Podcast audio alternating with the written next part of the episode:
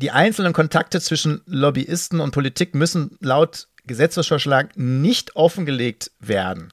Das muss aber eigentlich gemacht werden. Anekdote, die ich immer gerne erzähle, als ich das eingeführt habe, alle Wünsche von Lobbyisten, die dann reinkamen, kriegten dann sozusagen, ja, ich spreche mit ihnen, aber erstens, es gibt immer jemanden noch dabei, einen Zeugen. Zweitens, es wird aufgelistet, wann, mit wem, worüber. Und da haben sich meine Lobbytermine ungefähr nicht nur, nicht nur halbiert, sondern äh, gedrittelt. Also ganz viele haben dann okay. mit mir nicht mehr gesprochen. Mhm. Das sieht man, wie wichtig dieser Punkt ist. Und deswegen haben sie den natürlich wahrscheinlich weiterhin rausgenommen. Also eine große Schwäche.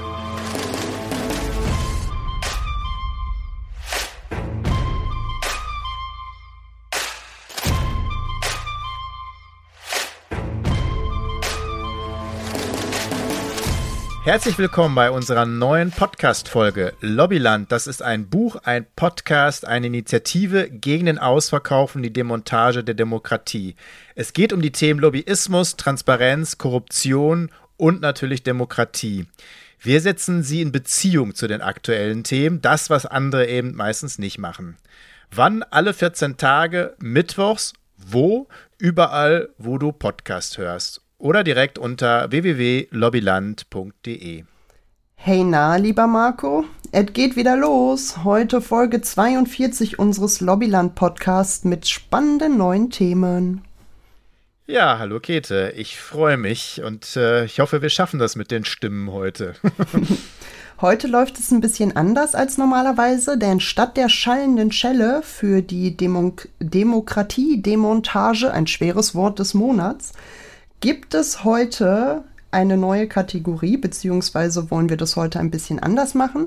Denn wie Marco sie im Lobbyland-Buch nennt, wollen wir heute Demokratorinnen vorstellen, beziehungsweise deren Theorien und Projekte und Forschungen und uns damit auseinandersetzen. Ausgewählt haben wir Friederike Otto, Harald Welzer und Nico Pesch. Diese und die nächste Folge beschäftigen wir uns mit den dreien, auch deshalb, weil ihre Erkenntnisse der Arbeit der Profitlobby entgegenstehen und ein wichtiger Beitrag für notwendige Demokratiefortschritte wären, würden sie umgesetzt. Heute wird es um Frau Otto und die Attributionswissenschaft gehen, auch ein schweres Wort, das ich aber gleich versuchen werde, etwas einfacher zu erklären. Und dann kommen wir auch noch zum Lobbyregister, was wir in der letzten Folge schon angeschnitten haben. Und das passt auch ganz gut, denn im Anschluss an unsere letzte Folge, als es um das BIP und das Wirtschaftswachstum ging, da würdest du gern noch mal einhaken, Marco? Ja, genau. Also ich glaube, wir sollten jedes Mal einhaken und nochmal, also es gibt ja so viele Absurditäten und mir sind mehrere noch eingefallen, die wir vielleicht nochmal nachtragen. Aber wir wollen auch euch nochmal auffordern, schickt uns doch eure Absurditäten. Jetzt vielleicht nicht äh, nur in eurem Verhalten, sondern so generell, was euch auffällt in der Gesellschaft, in der Politik. Was ist besonders absurd und wird aber trotzdem als ziemlich normal äh, mittlerweile anerkannt oder man spricht eigentlich nicht mehr drüber. Aber jetzt nochmal zurück, weil das eben sehr gut passt ich finde eigentlich, dass das sogar mit die größte Absurdität ist, dass wir glauben, also wir Menschen generell, natürlich in unserem Wirtschaftssystem besonders, aber wir haben das Wirtschaftssystem ja gemacht, dass wir glauben, dass man in einer endlichen Welt, also in einer Welt, in der wir leben, mehr entnehmen können, als nachwächst oder regeneriert. Dass wir also glauben, wir können Ressourcen über Ressourcen abbauen. Also nur mal ein Beispiel, Kohle ist in über Millionen von Jahren entstanden und wir verfeuern. Also selbst wenn es kein Klimawandel dadurch geben würde, ist es dann eigentlich ein totales Unding, dass wir diese Ressource, die so lange gebraucht hat äh, zu entstehen, in wenigen, in wenigen Generationen völlig verpulvert haben. Wobei man ja auch mehr damit anfangen könnte, als es zu verfeuern. Auch das ist übrigens eine Absurdität, weil es hat ja auch, ist ja auch ein Wertstoff in vielen Dingen. Aber dass wir glauben, wir könnten sozusagen da jedes Jahr mehr verpulvern und das würde sich nicht irgendwann auswirken.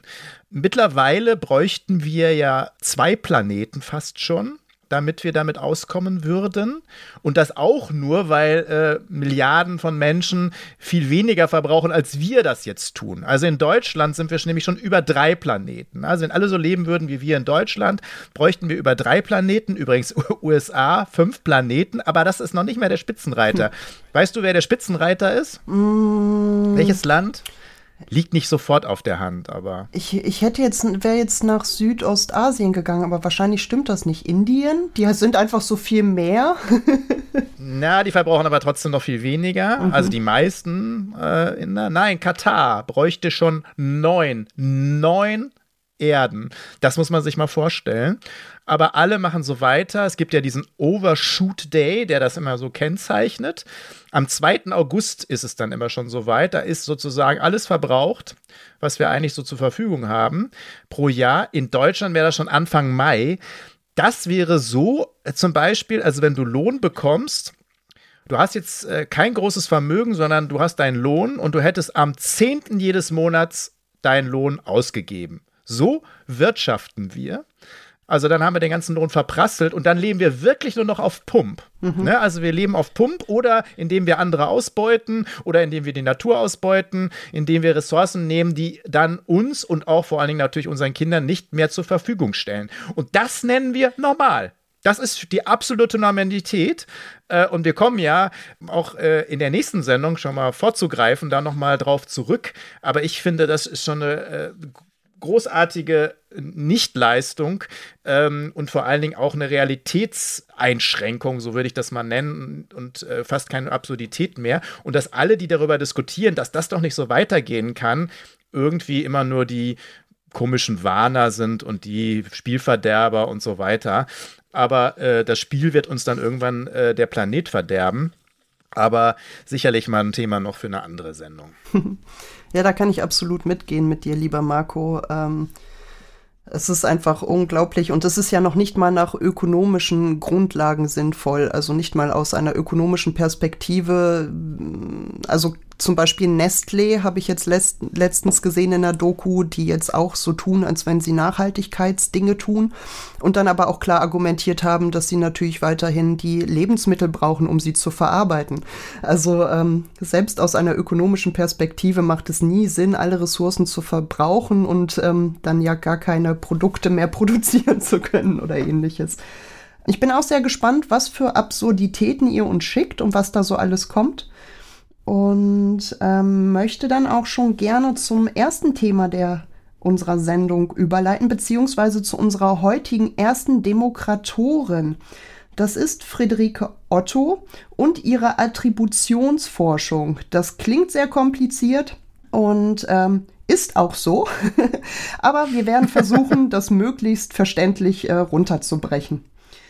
Ähm, zunächst einmal, was ist Attribution? Attribution ist die Zuschreibung von Ursache-Wirkung. Also wenn man zum Beispiel sagt, das und das ist passiert, dass man dann schaut, was ist die Ursache davon. Das ist eine Attribution.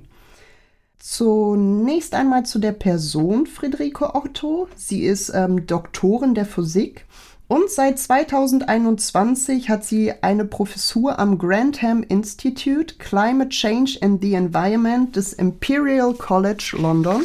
Viele englische Worte. Aus, Hört sich auf jeden Fall wichtig an. Ist super wichtig. ähm, außerdem, das fand ich ganz spannend, das wusste ich gar nicht, ist sie Mitglied im Autorenteam des sechsten Weltklimaberichtes des Weltklimarates IPCC von 2021 mittlerweile bis 2023. Das hatten wir ja auch schon mal in unseren Folgen. Da geht es darum, dass da halt Expertinnen schauen, ähm, wie ist der aktuelle Stand, was Klima und Biodiversität angeht und dann auch Maßnahmen erdenken, die sie der Politik dann weitergeben, ähm, um zu sagen, das und das müsste jetzt passieren, um Dinge einzudämmen in ähm, allen möglichen Bereichen, egal ob es jetzt Verkehr ist, Ernährung oder halt auch ähm, ökonomische Sachen wie Geldströme oder ähnliches.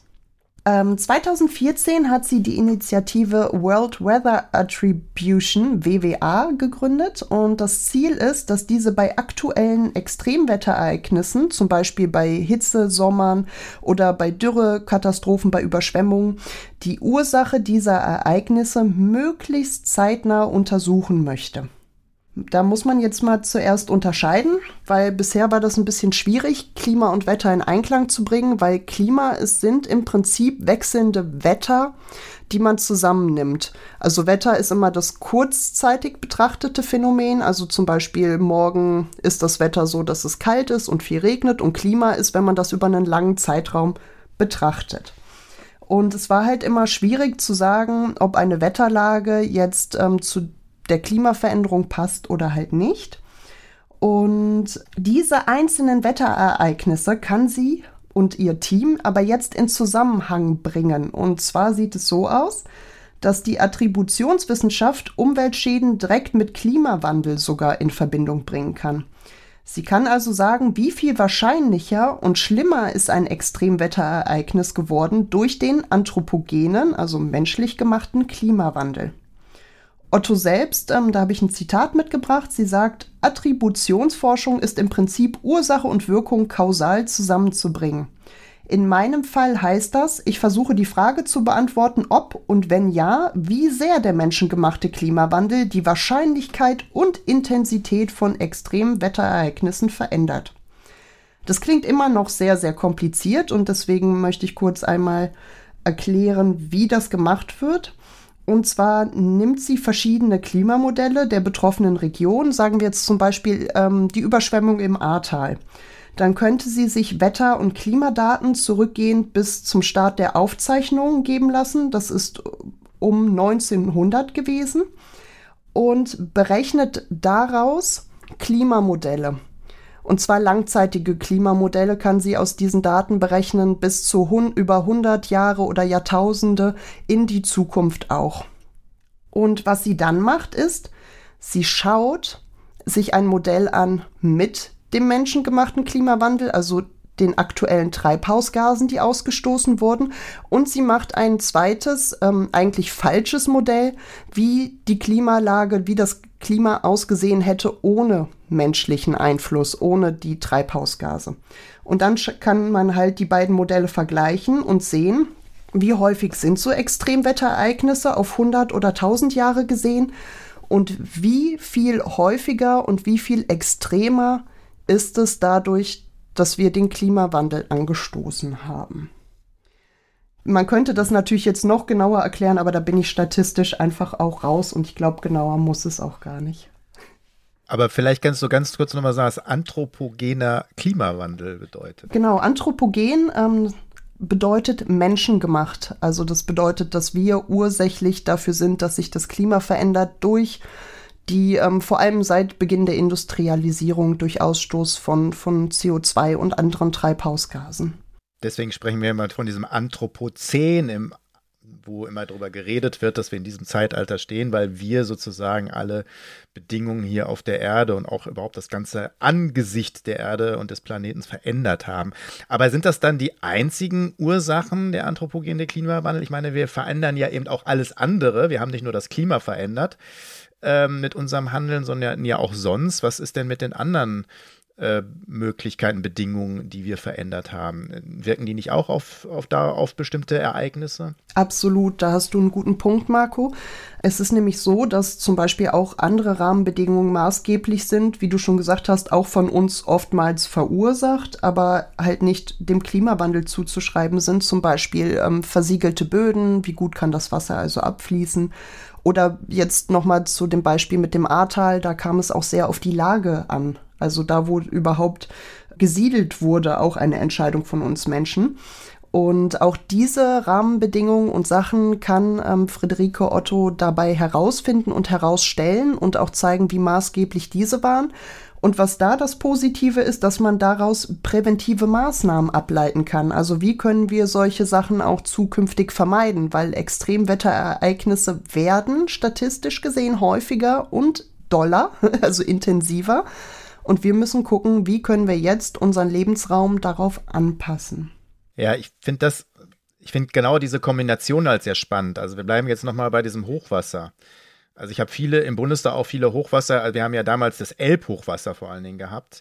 Was ja äh, heftigst reingehauen hat. Und dann wurde mal doch ein paar Jahre darüber geredet, ob das denn auch alles so sinnvoll ist mit der Vertiefung von Flüssen, mit der Begradigung und natürlich, dass dann äh, überall dort gebaut wird, äh, wo eigentlich sozusagen Hochwassergebiete eingepreist werden müssen. Mhm. Ne? Also viele kennen das vielleicht noch aus dem Schulunterricht beim Nil. ne? Also es ist eingepreist, dass der Nil über seine Urufer tritt und dann äh, alles überschwemmt und dass das ja auch genutzt würde von den Menschen, weil natürlich das Gebiet fruchtbar ist. Aber wir haben so das Gegenteil gemacht. Wir haben die Flüsse so äh, begrenzt, dass das kaum noch möglich ist und deswegen natürlich so ein Hochwasser dann erst recht reinhaut und alles mit sich reißt. Mhm. Also da finde ich, kommen so zwei Sachen auf jeden Fall zusammen. Wie gehen wir mit so einer Bebauung um? Wie gehen wir überhaupt damit um, mit, wie wir mit Flüssen, wie wir Flüsse behandeln? Und natürlich dann äh, der Klimawandel. Wir hatten ja mal die Sendung mit dem, äh, es hört sich manchmal alles so leicht an, so leicht ist es eben nicht. Ne? Also man muss häufig mehrere Sachen betrachten. Das finde ich gut, dass das gemacht wird. Und ich finde vor allen Dingen wichtig, dass man mehr berechnen kann, was sozusagen ist unsere Schuld. Weil wenn man die Kosten berechnet, dann kann man immer wieder sagen, und das wird ja immer wieder gemacht, ja, gab es früher auch, war schon immer so und äh, sind halt Naturereignisse, darauf müssen wir uns einstellen. Aber das stimmt eben nicht aber deswegen ist es viel wichtiger auszurechnen, was sozusagen unser Anteil ist, weil das, finde ich, muss man nicht nur einzeln berechnen, sondern das müsste immer auf bestimmte Dinge draufkommen, auf Preisen, da haben wir schon mal über externe Kosten und so weiter geredet weil wir sozusagen maßgeblich da sind und weil wir viele Dinge günstig bekommen, aber die Auswirkungen häufig mittel- bis langfristig sehr teuer sind dann auch für uns und die sich auch ökonomisch dann umrechnen lassen müssen. Absolut, ja. Ich würde gerne noch erwähnen, dass äh, Friederike Otto zu Recht auch mit dem Umweltpreis ausgezeichnet wurde von der Deutschen Bundesstiftung für Umwelt im Jahr 2023. Und nicht nur aus Gründen der Prävention ist diese Attributionswissenschaft ja auch sinnvoll, sondern mit diesem Wissen um die Kosten für die Gesellschaft können wir ja noch andere Tatsachen ableiten. Ja, genau. Das, ich glaube, dass man eben genau diese Berechnungen dann für alle möglichen Dinge nutzen kann. Und das heißt natürlich auch ganz konkret, wenn wir wieder das Beispiel nehmen, wenn man dann wieder neu baut. Na, also es ist ja leider so, dass dann manchmal die Häuser, die dann weggeschwemmt worden sind, dann an der gleichen Stelle wieder aufgebaut werden oder fünf Meter dahinter, was auch nicht viel bringt. Und daraus müsste man ja andere Lehren ziehen. Wir ziehen leider häufig die falschen Lehren. Also wer immer glaubt, ne, wir lernen nur aus unseren Fehlern oder bei Katastrophen, nein, nicht mal das, nicht mal das. äh, und äh, ich glaube, dass, wir sind ja so gestrickt, dass es immer nur ums Geld geht und das ökonomische äh, Prinzip, ne, was kostet was, irgendwie äh, hauptsächlich zählt, dann müssen wir es darüber lernen. Und das heißt aber, man muss es abbilden können. Und dafür ist es, denke ich, wichtig, das auf jeden Fall zu, zu nehmen. Aber es ist auch nochmal wichtig für unser Thema, ne? also Lobbyismus, weil genau das ist es ja. Es wird uns ein schneller, günstiger Nutzen häufig versprochen von Unternehmen, von Konzernen. Die Politik nimmt das gerne willfährig auf, aber die Folgekosten sind nie eingepreist. Also ich nehme jetzt, wir hatten ja schon mal auch das über die Getränkefirmen, die jetzt irgendwo sich ansiedeln, die kriegen Subventionen, es wird versprochen, dass sie sozusagen da ein paar Arbeitsplätze schaffen und so weiter, aber dass dann zum Beispiel das Trinkwasser entzogen wird, der Wasserspiegel gesenkt wird durch diese Firmen, das wird nicht eingepreist. Und äh, die Zeche zahlen wir aber dann doch alle. Ne? Und das ist sozusagen genau das, was irgendwie deutlicher werden müsste bei solchen Dingen. Ne? Also welche Schäden und Auswirkungen gibt es? Also wir haben ja auch gerade nochmal Kohle gehabt, ne? also die ganzen fossilen e Energieträger. Ja, die haben uns ich komme aus dem Ruhrgebiet, ne? Also Kohle hat uns hier lange geholfen, überhaupt. Ähm, das hat Arbeitsplätze geschaffen und so weiter. Aber die ganzen Auswirkungen wurden ganz lange weggedrängt, eigentlich immer noch. Und die Zeche müssen die Leute dann doch tragen. Und äh, genau deswegen muss das besser berechnet werden. Letztendlich muss das Ziel sein, dann auch eine Haftung oder ein Versicherungssystem aufzustellen. Das ist ja auch so spannend. Äh, die Versicherer, das sind hm. nämlich die ersten gewesen, die Rückversicherer vor allem, die gesagt haben, ja, machen wir nicht mehr, das alles so hoch, weil der Klimawandel, der wird unglaubliche Folgen haben. Da haben alle noch gesagt, ach, das kriegen wir alles hin. Und die Rückversicherer haben das schon vor 15, 20 Jahren gesagt, mit den äh, Klimafolgekosten. Und ich denke, die haben rein rein ökonomisch gerechnet. Ne? Also die haben jetzt nicht gesagt, ach, wir wollen die Natur schützen und das Umwelt und wir wollen die Menschen schützen, sondern denen ging es ja rein um ökonomische Dinge. Aber selbst darauf hat man nicht gehört.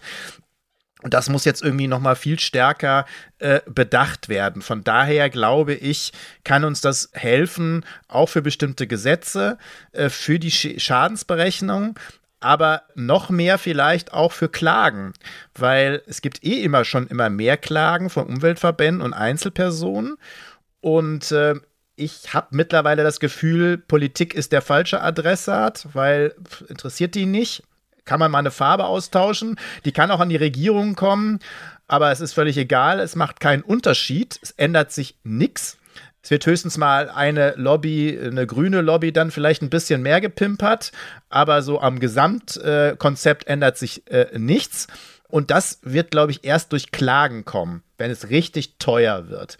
Und ähm, in den USA macht sich das schon stärker bemerkbar, weil die natürlich auch so ein System haben mit dem Klagen. Mhm. Aber vielleicht müssen auch wir dazu hinkommen, stärker unsere Rechte und auch die Rechte der zukünftigen Generationen einzuklagen und einzuklagen, dass die Kosten eben nicht von der Allgemeinheit getragen werden. Weil im Augenblick, das sage ich immer wieder, haben wir ein System, dass ähm, der Profit privatisiert ist und die Risiken und Nachfolgekosten sind äh, vergesellschaftet. Und das ist ein System, was eine Demokratie kaputt macht und unter deren Last wir irgendwann zusammenbrechen. Ja, und ich finde auch, wir haben das ja schon öfters mal angesprochen, dass es auch wirklich längst überfällig ist, ähm, auch Konzernen oder beziehungsweise sagen wir mal Verursachern von Umweltschäden einfach die Kosten aufzuerlegen und auch die Verantwortung rechtlich zu geben, weil aktuell fehlt die rechtliche Verantwortung. Moralisch kann man das schon sehen, aber es ist noch nicht in unserer Gerichtsbarkeit ver verankert. Und ich hoffe sehr, dass ähm, dieses Werk und diese Möglichkeit, die Dinge zuzuordnen, uns da wirklich, wirklich weiterbringen. Ja. Also vielen Dank, Friederike Otto. Schön, dass sie den Umweltpreis erhält. Ich hoffe, dass es ein bisschen Aufmerksamkeit gibt und das nicht wieder so untergeht unter den vielen, vielen Themen, die da eine Rolle spielen. Ein Podcast macht Arbeit und kostet Zeit. Wir, also das Team der Initiative Lobbyland, machen das alles ehrenamtlich. Umso mehr freuen wir uns, wenn ihr sagt, hey, mehr davon. Falls ihr uns also unterstützen möchtet, macht Werbung für den Podcast, teilt ihn, bewertet ihn, kommentiert, hinterlasst ein Like oder abonniert uns, je nachdem auf welcher Plattform ihr euch befindet. Ihr wollt selbst bei uns aktiv werden und noch mehr unterstützen? Dann meldet euch bei team@lobbyland.de. So, und dann sind wir zurück nach unserem Werbeblock und wollen nun mit dem zweiten Thema einsteigen, das wir bereits in der letzten Folge angeteasert haben, das überarbeitete Lobbyregister. Und zwar ist es so, dass der Bundestag das Lobbyregister, das 2022 im Januar eingesetzt wurde, nun reformiert hat bzw. nachgeschärft. Es ist also ein Register, in dem sich alle Lobbyisten eintragen müssen womit mehr Transparenz geschaffen werden soll. Du hattest dich lange dafür eingesetzt. Nach 1,5 Jahren schon eine Neuauflage. Warum ist das nötig? Warum muss das so schnell reformiert werden? ja, also erstmal, ja, ich glaube, ich kann es gar nicht mehr zählen. Ich habe mich 15 Jahre dafür eingesetzt. Von den 19, die ich im Bundestag war, mindestens irgendwie 13, 14 Jahre. Ich habe das gefordert schon, bevor Organisationen, zu denen kommen wir gleich nochmal, Abgeordneten Watch Lobby Control es, glaube ich, überhaupt gab, bevor die entstanden sind. Lange wurde ich dafür ausgelacht, dann war es irgendwann Beschlusslage auch der SPD, aber es wurde sozusagen niemals im Bundestag umgesetzt, obwohl es eigentlich ein totaler Standard ist. Also das ist sozusagen also es wäre so, als wenn man Fußball spielt und man hätte nicht mal irgendwie Regeln für, ähm, wenn der Ball im Aus ist oder ähm, Handspiel sozusagen ähm, oder fürs Handspiel.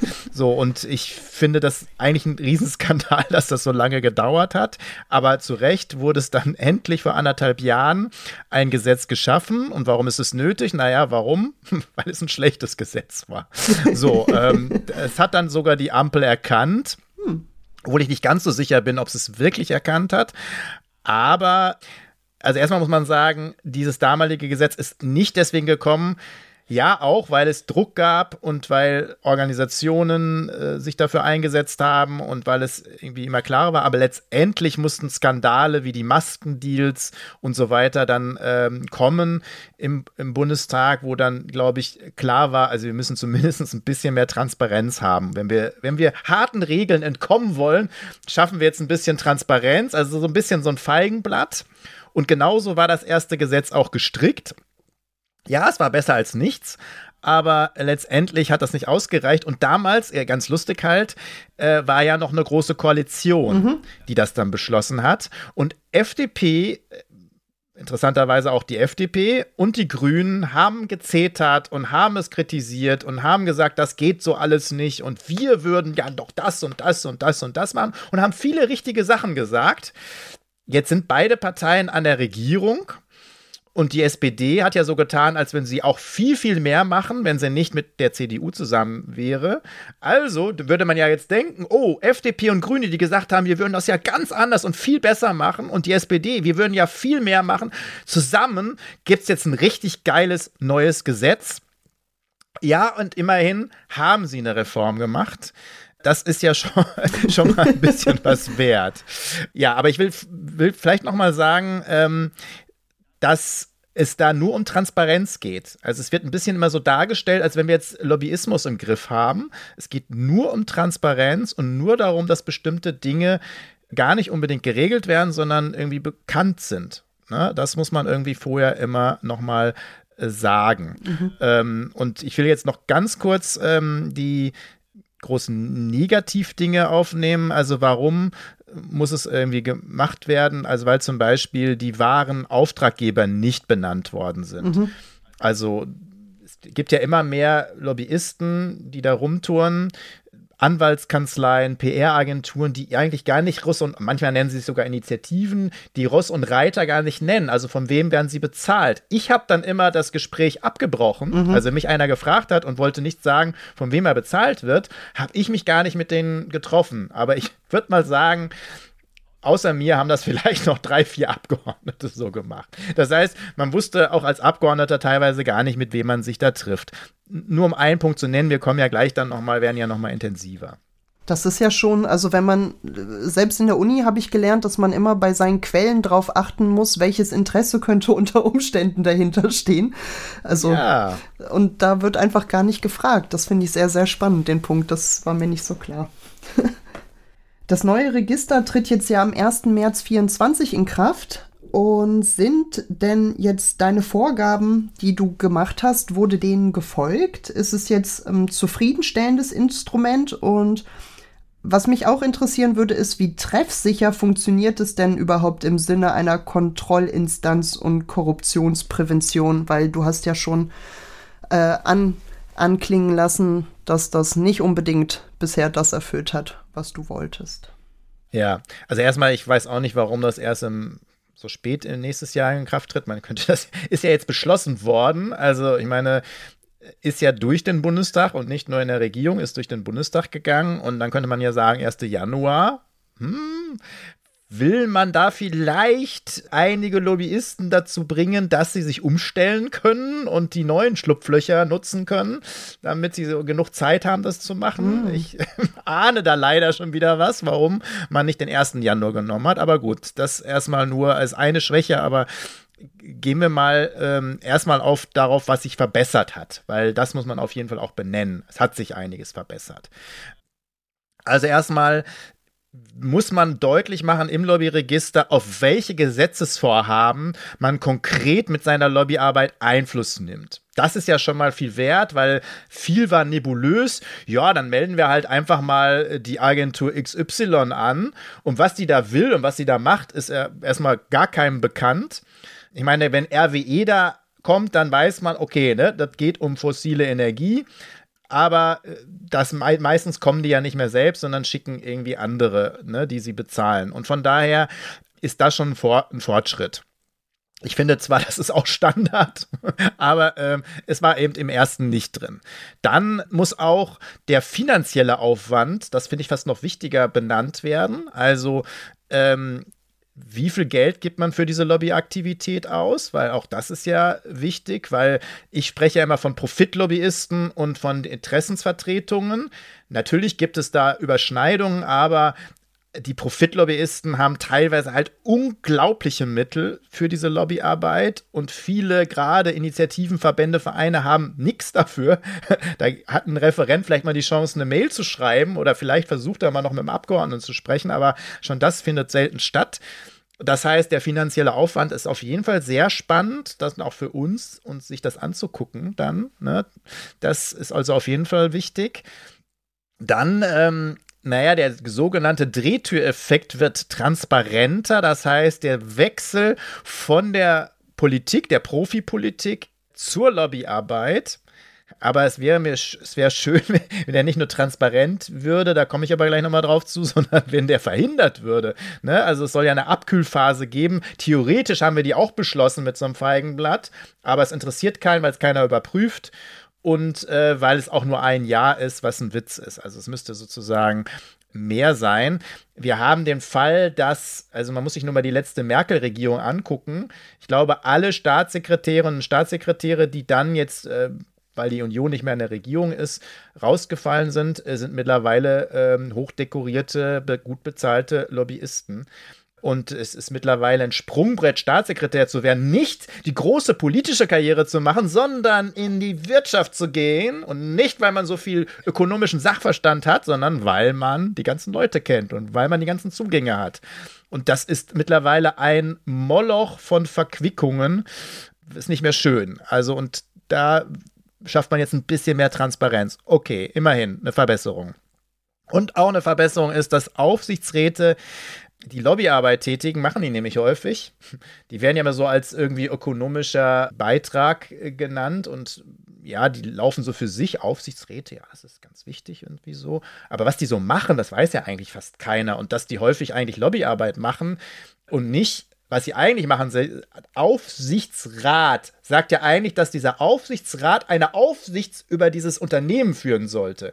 Das ist aber so nicht. Da wird fast nie was beaufsichtigt, sondern da sitzen gerne dann auch Politiker, die davon gar keine Ahnung haben, die aber Geld dafür kriegen, dass sie in diesem Aufsichtsrat sitzen, ab und zu da mal auftauchen und sagen, hey, alles dufte, alles toll. Und ihre Hauptaufgabe ist aber eigentlich Lobbyarbeit im Bundestag zu machen für dieses Unternehmen. So, oder bei den anderen politischen Stellen. Und das ist natürlich eigentlich das Gegenteil, was ein Aufsichtsrat soll. Das heißt, auch darüber müssten wir mal dringend reden. Äh, Zumindest sozusagen ähm, sind die jetzt nicht mehr von der Eintragung befreit. Okay. Das ist auch ein Fortschritt, muss man sagen. Ich bin äh, positiv ähm, überrascht über die ganzen guten neuen Sachen und äh, genauso überrascht, dass es vorher noch nicht drin war. Aber nun gut, ja, ähm, genau. Evaluation ist ja auch sinnvoll. Was ich mich natürlich jetzt noch frage, ist, ähm, es wird ja nicht nur positive Sachen geben wahrscheinlich. Was sind denn aktuell noch die Schwächen vom Lobbyregister? Ja, fangen wir mal an. Also es ist sozusagen auch da ein bisschen erweitert worden, dass äh, man jetzt, früher hat man die Regierung komplett ausgenommen oder fast komplett ausgenommen. Jetzt sozusagen müssen auch Lobbytätigkeiten, Lobbygespräche benannt werden, bis äh, sozusagen auf der Ebene des äh, der Regierungsvertreterin der obersten Etagen.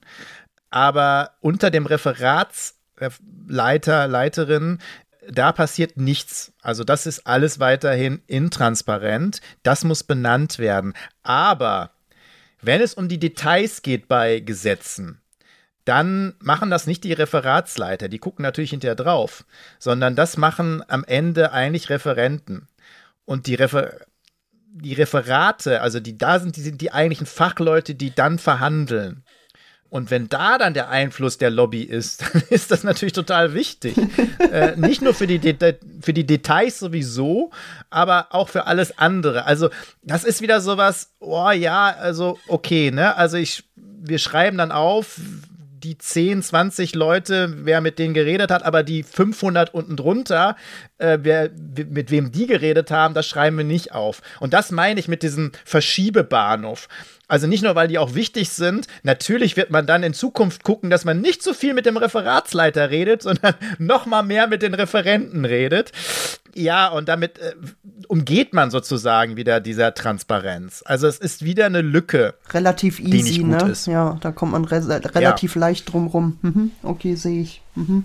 Ja, also ich, und ich sage das mal ganz klar, ich war ja kein Lobbyist, aber wenn ich wirklich in einem Ministerium verhandeln wollte, dann habe ich nicht mit den Referatsleitern gesprochen, mhm. schon gar nicht mit den Staatssekretären. Also ich musste natürlich irgendwann mit den Staatssekretären und mit dem Minister reden, weil äh, natürlich, wenn ich es durchkriegen wollte, aber wenn es um die Details geht, um Verständnis ging und um äh, bestimmte Punkte geht, die, die wichtig sind, dann habe ich natürlich mit den Referenten geredet. Ne? Mhm. Und äh, wie gesagt, das machen Lobbyisten sind ja eher schlauer als Abgeordnete. also, das müssen wir halt auch wissen. So, noch zentraler äh, Schwachpunkt ist, dass die einzelnen Kontakte zwischen Lobbyisten und Politik müssen laut Gesetzesvorschlag nicht offengelegt werden. Ähm, also es ist weiterhin nicht klar, also wenn jetzt sozusagen Lobbyist Y mit Abgeordneten Regierungsvertreter Z redet, dann muss das sozusagen nicht klar gekennzeichnet werden. Das ist also weiterhin eine sehr unklare Stelle. Das muss aber eigentlich gemacht werden. Also wir haben ja diesen Kodex gemacht, da haben wir schon für uns erklärt als Abgeordnete, wir veröffentlichen unsere Lobbytermine. Und da natürlich, da wird es kein Protokoll geben, aber da natürlich Marco Bülow trifft sich mit Karl Müller mhm. von RWE und spricht über den Emissionshandel, beispielsweise so. Mhm. Ne? Und so mehr muss das ja gar nicht sein. Aber das müsste zumindest klargelegt werden, ist es aber nicht. Anekdote, die ich mir gerne erzähle, als ich das eingeführt habe, alle äh, Wünsche von Lobbyisten, die dann reinkamen, kriegten dann sozusagen, ja, ich spreche mit ihnen, aber erstens, es gibt immer jemanden noch dabei, einen Zeugen. Zweitens, es wird aufgelistet, wann, mit wem, worüber. Und da haben sich meine Lobbytermine ungefähr nicht nur, nicht nur halbiert, sondern äh, gedrittelt. Also ganz viele haben dann okay. mit mir nicht mehr gesprochen. Mhm. Das sieht man, wie wichtig dieser Punkt ist. Ne? Also diese Dimension zeigt, wie wichtig dieser Punkt ist. Und deswegen haben sie den natürlich wahrscheinlich weiterhin rausgenommen. Also eine große Schwäche. Genau das ist ja auch ein Punkt, wo man das Ganze dann umgehen kann, ne? wenn man die einzelnen Kontakte nicht aufschreibt und im Prinzip ja erst bei finanziellen Einflüssen oder finanziellen ähm, Geschenken da was aufschreiben muss dann können so Dinge ja nicht erfasst werden wie, was weiß ich, der setzt sich mit mir hin, möchte, ähm, der Lobbyist möchte gerne was bei der Gesetzesänderung für sich schön drin haben und verspricht mir dafür hinterher einen Aufsichtsratposten. Ne? Das müsste dann ja gar nicht aufgeführt werden und das könnte ja weiter stattfinden. und das wäre zum Beispiel so ein Grund auch, warum ja. ich das total wichtig finde. Wenn man nämlich nichts zu verbergen hat, dann kann man das doch ruhig aufschreiben, oder? Also warum nicht? Genau. Ich meine, auch das würden sie natürlich nicht aufschreiben, wenn äh, Ross und Reiter genannt werden, dass jetzt da ein Aufsichtsratsposten versprochen wird. Ja, klar. Aber du hast natürlich komplett recht. Wenn jetzt da steht, Komischerweise haben sich jetzt, also nehmen wir mal noch an, ich wäre immer noch Abgeordneter und genau da, wo ich saß. Und, und wenn Bülow sich äh, in einem Monat 15 Mal mit äh, einem Konzern trifft oder mit äh, verschiedenen Konzernvertretern eines Konzerns, und irgendwann taucht dann auf, Marco Bülow sitzt im Aufsichtsrat und Marco Bülow äh, hat vielleicht ähm, Nebeneinkünfte bei diesem Konzern oder kriegt Spenden von diesem Konzern, dann könnten zumindest mal Menschen, die daran interessiert sind mhm. und auch vielleicht, vielleicht doch mal der eine oder andere Medienvertreter äh, drauf kommen, oh, ne, da ist ja vielleicht was im Busch, ne, mit, äh, so, da könnte man vielleicht mal drauf kommen. Das wird natürlich hier ausgeschlossen. Absolut. Das heißt also, man weiß weiterhin nicht, wer es ist. Man weiß, okay, RWE war jetzt, oder wer auch immer, war jetzt im Bundestag wegen dem und dem Gesetz und die waren jetzt vier, fünf Mal da und äh, es gibt so, so viel Budget dafür. Das wissen die, aber wofür es ausgegeben wird, dieses Budget und mit welchen Abgeordneten oder Leuten aus dem Ministerium besonders, das bleibt weiterhin ein Geheimnis. Mhm. Und das wäre eben so wichtig, wenn man wirklich ein Lobbyregister haben will. Gibt noch weitere Schwachpunkte leider. Mhm. Das war schon der Schwachpunkt beim ersten Mal. Habe ich nicht verstanden, äh, wird aber weiterhin, bleibt aufrecht. Äh, ausgenommen, es gibt nämlich Ausnahmen, wie immer. Und zwar bei allen schlechten Gesetzen gibt es ja immer ziemlich eklatante Ausnahmen. Und das ist, Arbeitgeberverbände, Gewerkschaften und Kirchen haben überhaupt keine Pflicht, sich einzutragen.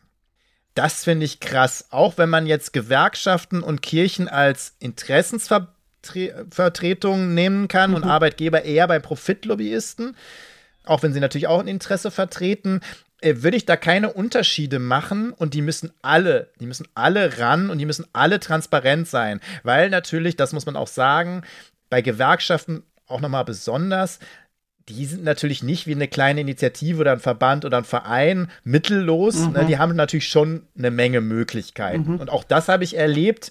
Es gibt dann Sekretäre von diesen Gewerkschaften, die bleiben auch noch Sekretäre, wenn sie im Bundestag sitzen. Auch das sind so Sachen, die gehen nicht. Natürlich ist mir das sympathischer als von der anderen Seite, aber wenn ich ganz klar das vertrete, was ich vertrete, dann gilt das für alle. Ja. So, ja. und das heißt natürlich auch, die müssen benannt werden und Arbeitgeberverbände. Ja, sorry. Dann nennen sich jetzt, wahrscheinlich werden sich dann ein paar Lobbyisten einfach umbenennen und sagen, wir sind jetzt Arbeitgeberverbände. Oh ja, klar. Mhm. Können sie ja machen. Ne? Also die Initiative Neue Soziale Marktwirtschaft, dann sagt dann einfach, wir sind jetzt der Arbeitgeberverband äh, äh, für die neue soziale Marktwirtschaft. So, ne? Also das vielleicht weiß nicht, ob es so einfach geht, aber ähm, das, so stelle ich mir das dann vor. Wird es dann passieren, dass das vielleicht einige nutzen oder die kriegen natürlich dann nochmal eine andere Macht und das geht nicht, ne, weil sie völlig intransparent handeln können. Mhm. Also weiterer großer Schwachpunkt und dann den ich ja immer habe und der nicht so erwähnt wird, also selbst von den Kritikern und von denen, die das immer so ein bisschen begleiten, wer überprüft das eigentlich und wer sanktioniert? Soweit ich weiß, bleibt das weiterhin die Bundestagsverwaltung, sprich das Bundestagspräsidium. Ah.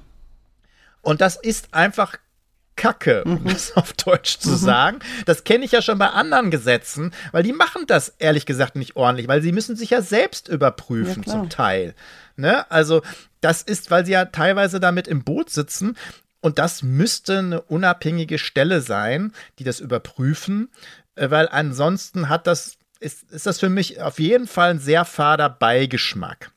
Ich muss an der Stelle trotzdem, auch wenn die das nicht nachfragen, also wir sind, glaube ich, die Ersten, die das wirklich nachfragen, nochmal Lobby Control und Abgeordnetenwatch nennen, also vor allen Dingen die beiden, aber es gibt noch andere, die da sehr viel Arbeit geleistet haben, was das Lobbyregister angeht, sehr lange schon hinterher sind, das immer wieder kritisieren, auch jetzt, das kann man also auch bei denen, auch die Punkte zum Teil, die ich gesagt habe, kann man bei denen nachlesen. Muss man nur die Organisation angeben und dann Lobbyregister, dann findet man auch da was zu. Aber was sie nicht machen ist, und das ist für mich die größte Schwäche des ganzen Gesetzes, das, was ich am Anfang gesagt habe, es geht rein um Transparenz. Transparenz wird uns aber nicht retten vor einem völlig überbordenden Lobbyismus, vor Korruption und so weiter. Es macht es ein bisschen schwieriger, es macht es ein bisschen deutlicher, wie stark dieser Lobbyismus überhaupt ist. Ne, also es braucht dann kein Marco Bülow mehr, der das dann im Bundestag immer dokumentiert, sondern es gibt dann ein Register, das das ein bisschen dokumentiert und auch ein bisschen deutlicher natürlich äh, dokumentiert. Aber wir bräuchten eigentlich vor allen Dingen klare Regelungen und Reglementierungen bezüglich Lobbyismus und nicht nur ein bisschen mehr Transparenz. Und diese Regelungen hast du ja auch schon im Buch angesprochen und auch hier schon beschrieben. Und ähm, die Plattform Pro, die hat sich da auch Gedanken gemacht und einen Politikkodex aufgebaut. Schaut da gern mal rein auf plattformpro.de, wenn ihr da genaueres wissen wollt. Und da wurden sich auch schon echt einige Gedanken über Verbesserungen gemacht. Und deswegen möchte ich dich fragen als Experte, wie könnten diese aussehen? Wie könnten Verbesserungen ja, eingebaut werden noch? Ja, dafür bräuchten wir natürlich zwei Sendungen am Stück. Aber deswegen wird es ja immer wieder mal auch äh, in den Sendungen erwähnt. Es steht im Buch. Es steht zum Teil in diesem Kodex, den du erwähnt hast. Ich will deswegen mal mich auf ein, zwei Punkte äh, begrenzen aber nehmen wir mal zum Beispiel die Parteienfinanzierung des Sponsoring. Das ist ganz wichtiger Punkt, was Profitlobbyismus angeht. Der hat natürlich jetzt da, spielt ja gar nicht rein bei diesem Lobbyregister. Das heißt, was es dafür äh, Einfallstore gibt und wie viele Möglichkeiten es gibt, gerade durch Spenden Parteien gefügig zu machen oder zumindest deren Aufmerksamkeit zu kriegen, ist, steht in gar keinem Verhältnis zu dem, dass vielleicht irgendwie mal Abgeordnete mit Lobbyisten sprechen. Also da ist ein Punkt, der muss auf jeden Fall reformiert werden. Auch dazu haben wir klare Vorschläge gemacht. Zu Drehtür habe ich gerade schon was gesagt. Es muss eine klare Regelung geben. Ich finde Menschen, Abgeordnete, Minister, Staatssekretäre aus dem laufenden Geschäft müssen mindestens zwei Jahre eine Abkühlzeit haben. Mhm. Also zwei Jahre nach ihrer Tätigkeit dürfen sie dann von mir aus auch irgendwo Lobbyarbeit machen. Das heißt nicht, dass sie ein Berufsverbot haben. Die dürfen ihrem Job nachgehen. Die können wieder Anwalt sein. Äh, wenn sie irgendwo in Unternehmen gearbeitet haben, als was weiß ich, können sie das auch machen. Sie dürfen keinen Lobbyismus machen. Mhm.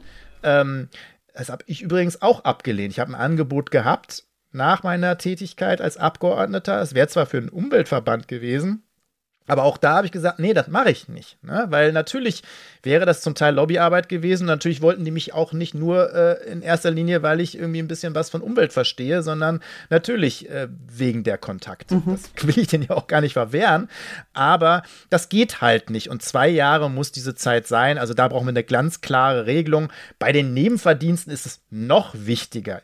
Ich finde, es darf nicht ein Abgeordneter bezahlt werden von einem Konzern oder von einem Lobbyverband, wenn er gleichzeitig Abgeordneter ist. Egal wofür, er darf nicht zusätzlich bezahlt werden. Wenn er im Aufsichtsrat sitzt, dann soll er da sitzen, aber unentgeltlich. Ja. Äh, wenn er dann einen Vortrag hält vor dem, dann soll er das machen, aber unentgeltlich. Der muss dann nichts dazu verdienen. Wenn ich sozusagen vor den Menschen rede, wenn ich sozusagen vor meiner Partei geredet habe, wenn ich äh, irgendwo in, von Initiativen eingeladen worden bin, dann habe ich das auch umsonst gemacht. Dafür kriege ich ja meine Diät. Das, mhm. ist, das, gehört zum Job. Also da muss es ganz klare Regelungen geben. Die gibt es natürlich weiterhin nicht. Und, und, und. Also das sind nur so ein paar Punkte, die unbedingt geregelt werden müssen. Das heißt, wenn wir so ein großes Mosaik haben, dann ist das Lobbyregister ein Mosaikstein. Mhm wichtiger Stein. Aber wie wir gesehen haben, der hat immer noch keine klaren Konturen, da fehlt immer noch ein bisschen was. Es ist ein Anfang, aber das reicht nicht aus und es reicht vor allen Dingen nicht aus. Wir brauchen viele andere Mosaiksteine und genau die beschreiben wir ja bei Lobbyland immer wieder. Und ähm, aber es war natürlich jetzt wichtig, weil es dieses neue Gesetz gibt, darauf einzugehen. Und immerhin, das muss man sagen, ein paar Fortschritte haben wir erzielt. Also mühsam ernährt sich das Eichhörnchen, sage ich mal. Quasi Work in Progress. ja, Aber klar, wenn. Moderne ausgedrückt. Wenn, wenn diejenigen, die es, ähm, die das Gesetz oder die Vorgabe machen sollen, wenn die da auch selber von betroffen sind, könnte sich das natürlich auch auf die Motivation negativ auswirken. Aber ich hoffe auch sehr, ja. dass es da weitergeht und freue mich auf jeden Fall trotzdem über die Neuerungen, die es da gab. Und damit würden wir auch zum Schluss der heutigen Sendung schon kommen mit einem kleinen Ausblick auf die nächste Sendung, weil da möchten wir über die beiden schon angekündigten verbliebenen Demokratoren sprechen, Nico Pesch und Harald Welzer der ein oder die andere kennen die Person vielleicht schon. Und da möchten wir auch genauer nochmal auf ihre Expertisen eingehen. Warum halten wir sie für Demokratoren? Seid also gespannt. Ich freue mich drauf. Bis dahin, wir hören uns in 14 Tagen, selbe Stelle, selbe Welle. Bis bald, Rian. Ciao.